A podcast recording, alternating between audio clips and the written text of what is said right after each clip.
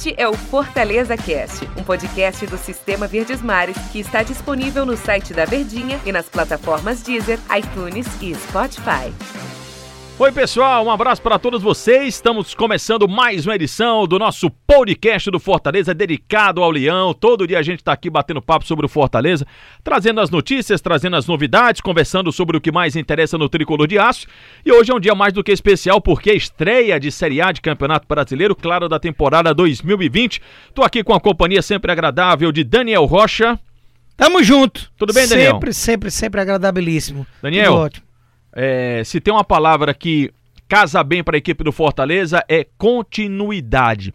É diferente de continuismo, né? Continu... É, é sempre É importante. sempre importante, eu gosto de pontuar isso. Ele olha para mim, todo moleque rindo de mim, porque eu falo isso aí exaustão. É a mesma coisa de estar ao, ao seu lado e do seu lado. Exatamente. Parece igual, mas são coisas diferentes. Mas até que ponto, Daniel, essa continuidade para o time do Fortaleza ela pode ser perigosa?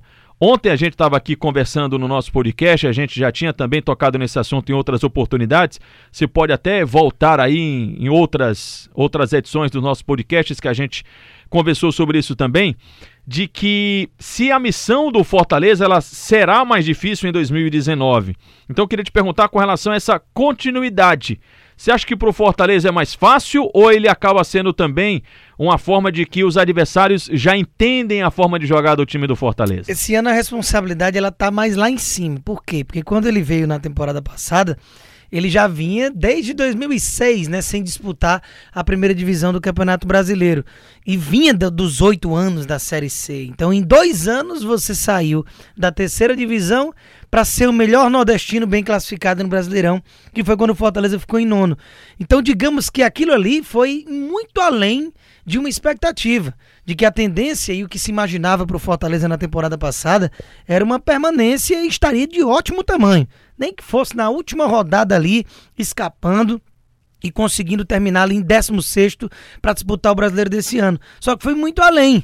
Então eu acredito que até a ausência desse peso e dessa responsabilidade na temporada passada ajudou muito a missão do Fortaleza, até por ser um time ainda desconhecido, da grande massa, né, dos, dos gigantes do futebol brasileiro querendo ou não, a gente sabe que no futebol às vezes rola ali um determinado desprezo em que você não dá muito cartaz ali para aquela equipe e de repente o Fortaleza vinha com aquela consistência do Rogério e surpreendeu a muita gente.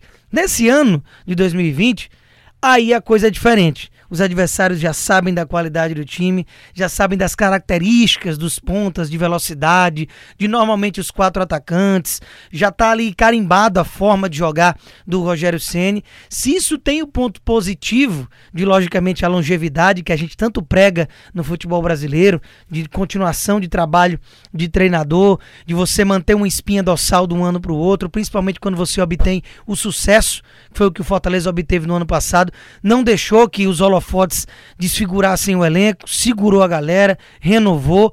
Faltou trazer mais gente que se esperava que encorpasse. Veio apenas o David nesse espaço, né? Só que é isso aí a gente já pode credenciar uma dificuldade maior por conta da responsabilidade de fazer uma campanha melhor do que a do ano passado. Até agora, nessa temporada 2020, com exceção do clássico ou dos clássicos em que ele teve contra o Ceará, e digo que até mesmo quando enfrentou o esporte nas quartas de final da Copa do Nordeste, Fortaleza era o favorito. Era o Fortaleza quem tinha que propor o jogo, era o Fortaleza quem tinha a responsabilidade do jogo. Esse cenário não muda no Campeonato Brasileiro, em que ele, na maioria das vezes, não será o favorito, não terá essa responsabilidade. E aí é onde é que entra a manutenção do esquema e a continuidade do time do Fortaleza? É, é um ponto pra gente avaliar, porque quando a gente vai olhar assim o time do Fortaleza, o carro-chefe é o setor ofensivo.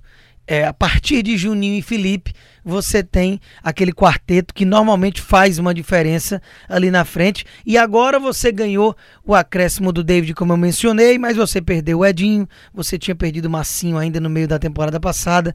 Tem garotos que você pode apostar, como o Yuri César. Numericamente, pelo banco. menos, tá, tá reposto isso. Então, em né? matéria de número, até que sim. Só que você perdeu dois titulares para trazer um, e aí os outros vai muito na conta da aposta. E cada ano que passa, para jogadores já veteranos, como Oswaldo, como Wellington Paulista, a tendência é ir tendo uma certa queda no desenvolvimento desse trabalho.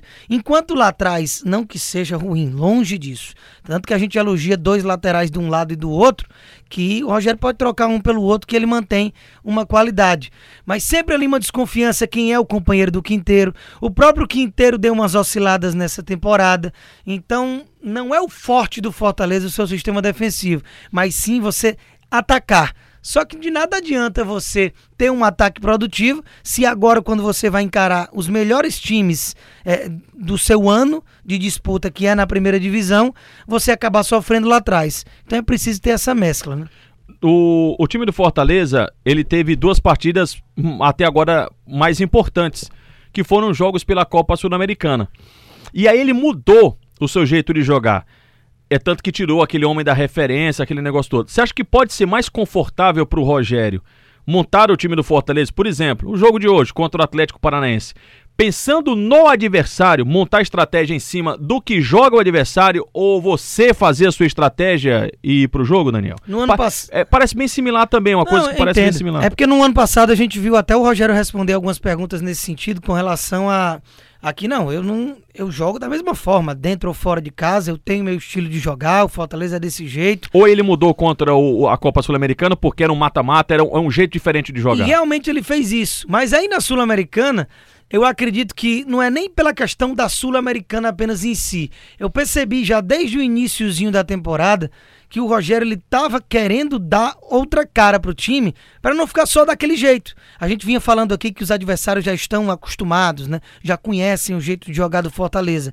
Quando você tem um sistema já montado, isso aí não, não é uma questão de isso é uma fragilidade para o seu lado. É até um ponto positivo.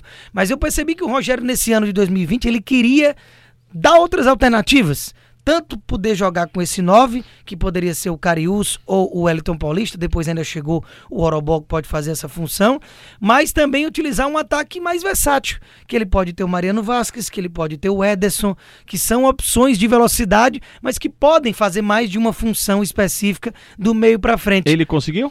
Ele conseguiu num determinado momento, porque quando não vem resultado, você acaba tendo que involuntariamente dar uma segurada em algumas situações. E o que é que o Rogério conseguiu de resultado nos principais jogos que a gente viu isso?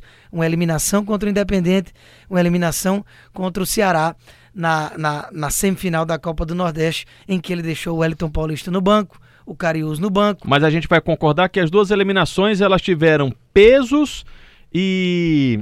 Como é que eu vou usar a expressão assim? Não vou colocar justiça assim impactos diferentes.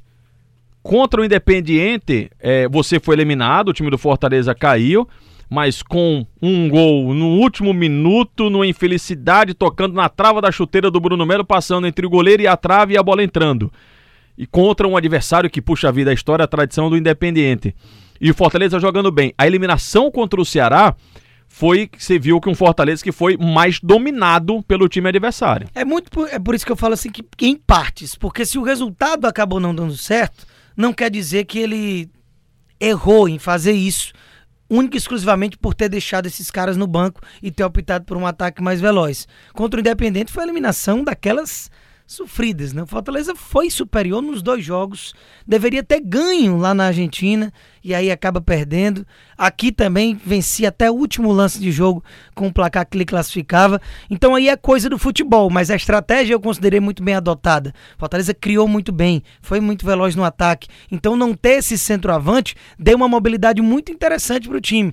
Contra o Ceará, não pelo fato de não ter o centroavante, mas pelo fato de ter deixado a figura do Wellington Paulista que vinha nos jogos recentes fazendo gol a toda hora, nos últimos três jogos. Então estava em alta fez gol no clássico passado, antes da eliminação.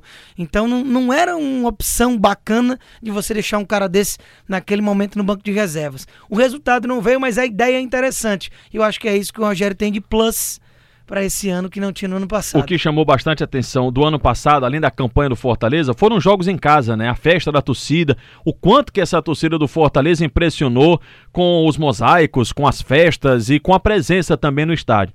Isso já foi debatido, inclusive, no cenário nacional, mas eu queria o teu pitaco também. O que é que você acha é, e como é que o, se isso vai ser prejudicial para a equipe do Fortaleza ou se nos jogos fora de casa ele pode também arrancar mais pontos, já que praticamente a gente vai ter campo neutro em todos os jogos, porque não vai ter presença de torcida nem para apoiar, nem para jogar contra. Eu acredito que quanto menos qualificada a equipe em matéria de primeira divisão, mais ela sofre com o apoio do seu torcedor, sem o apoio do seu torcedor, principalmente quando é um apoio massivo. E quando eu digo menos qualificada, não é um menosprezo, mas por exemplo, o Flamengo é quem tem a melhor média de público do futebol brasileiro. Vai sentir os 50 mil que sempre estão lá no Maracanã? Com certeza. Só que o Flamengo ele tem um time, tecnicamente falando, de que ele jogar em qualquer lugar que seja. Ele compensa. Ele vai acabar ganhando. A tendência é que ele ganhe. Enquanto equipes como Fortaleza, como outras equipes do mesmo patamar que estão na primeira divisão, muitas vezes aquele calor do estádio, a pressão da torcida, o caldeirão sempre cheio, faz com que os jogadores joguem além do que eles podem jogar normalmente e se né? superam, né? né?